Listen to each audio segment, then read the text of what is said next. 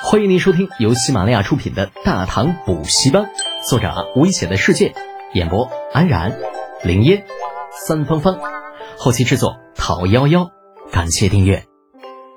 第六百三十集，贼赃。片刻之后，这院子外面火光冲天，甲胄碰撞的声音就没停过。倭人所住大宅的外面已经被层层包围。院中倭人有的迷茫，有的忐忑，还有的咬牙切齿，聚在一起，死死地盯着大门，等着不知何时就会破门而入的大唐军队。而此时，院子外面负责长安守卫的大人物们也都积极赶了过来。大半夜的发紧急封城的信号，这可不是一件小事啊！秦怀玉一个一个地接待着这些大人物，也不多说啊，每到一人便将盒子推过去。所有看到盒中纸上内容的人，全部脸色大变，唯有一人一头雾水。我看了半天，问道：“亲家小子，这上面写的是啥呀？”啊，尉迟敬德，就这老家伙，除了名字，大字不识一筐，自然不清楚纸上写的是啥。最后还是魏征魏黑子，那黑着脸说道：“配方、兵器、火药、弓弩的制造方式，啥？”尉迟敬德一听，那眼珠子瞪得跟个灯泡似的。黑子，你说这上面写的都是咱大唐秘而不宣的东西啊？他奶奶的，这这这这东西哪来的？魏征翻了个白眼儿，不爱搭理他，就自己长得黑，还有脸叫别人黑子。那秦怀玉指了指倭人的大宅，嗯，今天晚上小侄跟着一个惯偷来到这里，本打算……哎呀，你小子咋那么多废话呢？你直接说，东西哪来的？尉迟敬德眼里边揉不得沙子，性子也急躁，哪里肯听秦怀玉一点点的说嘛？秦怀玉无奈，只能说道：“尉迟叔叔，这东西是两个惯偷从这宅子里边偷出来的。”在场众人脸色皆是一变，虽然他们心里多少有些预感，可是听到事情真相的时候，还是有些不敢相信。尉迟敬德咧咧嘴：“ 奶奶的！”当初李家那小崽子说这些个倭人来大唐不怀好意，老子还不相信。没想到啊，这这这人果然不能只看表面啊！咱们拿真心对他们，这些个王八犊子却反过来算计咱们，气死老子了！那是啊，这样的感觉众人心里都有。那之前听说李浩弄死了一百多个倭人，又向朝廷建议索拿境内所有倭人遣唐使的时候，大家伙还觉着，哎，就这小崽子。你这心胸狭隘啊，没有君子之风，甚至还有人上书弹劾，说你李浩啊，目无王法，破坏友邦关系。更有人觉得朝廷在此事上应该给倭人一些补偿。那现在看来，自己这帮子人还真是越活越回去了，看人还没有一娃娃看得准呢。这时，咯吱一声，大宅的正门被人从里边打开了。换好官服的犬上三田四带着七八个随从自里边走了出来，那三角眼自门前众人身上扫过，最后落在了秦怀玉的身上。呃，这位小将军呢？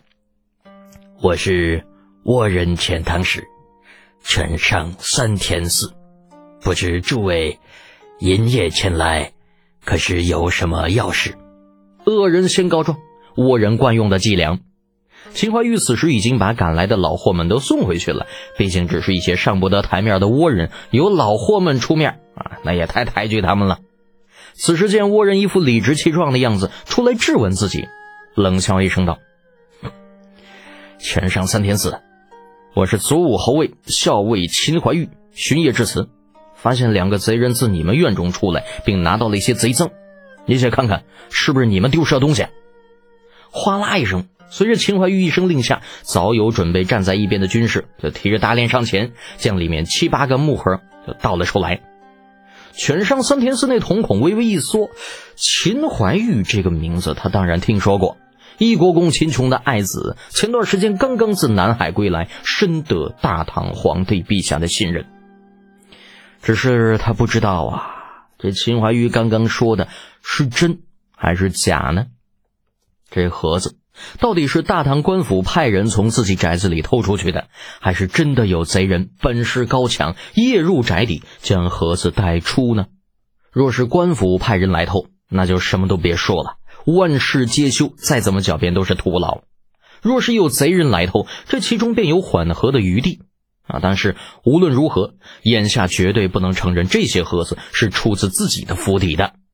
想着，这券商三田四便摇头道：“呃，秦少将军，这些并不是我们的东西。您看，要不要再仔细审问一下刚刚抓到的贼人，看看是不是由他们从别处带来的？”这样啊，秦怀玉顿了顿，对着一边被绑成粽子一样的蓝三儿勾了勾手指：“蓝三儿，你过来说说，这些东西是从哪儿偷出来的？”啊，蓝三儿就算再傻，也知道自己这次偷到了不得了的东西。见秦怀玉问他，连忙说道：“秦秦将军呢？小人真是从这宅子里边拿的。您要是不信，小人可以指给您看是哪间屋子，也可以告诉您东西之前藏在什么地方。”秦怀玉点点头，又看了犬上三田四一眼。这就难办了呀！明明抓到了贼，可是贼赃却没人认领，这可如何是好啊？犬上三田寺没有接茬，也不敢接茬。他很清楚那些盒子里装的是什么，也知道这些东西若是被大唐朝廷看到，非炸了不可。可是正因为如此，他才不能承认呢。就算有刀架在脖子上，也不能承认。反正只要自己不承认，那么这件事那就是一桩无头公案。就算大唐朝廷明知道自己是贼，也不可能真把自己怎么样，最多也就是驱逐出境。啊，反正自己早就已经把字条上的内容记下来了，就算被驱逐，这玩意儿也不吃亏呀。可是万一承认结果，那就不一样了。到时候所有遣唐使都将成为被怀疑的对象，到那个时候能不能活着走出长安都是个问题呀。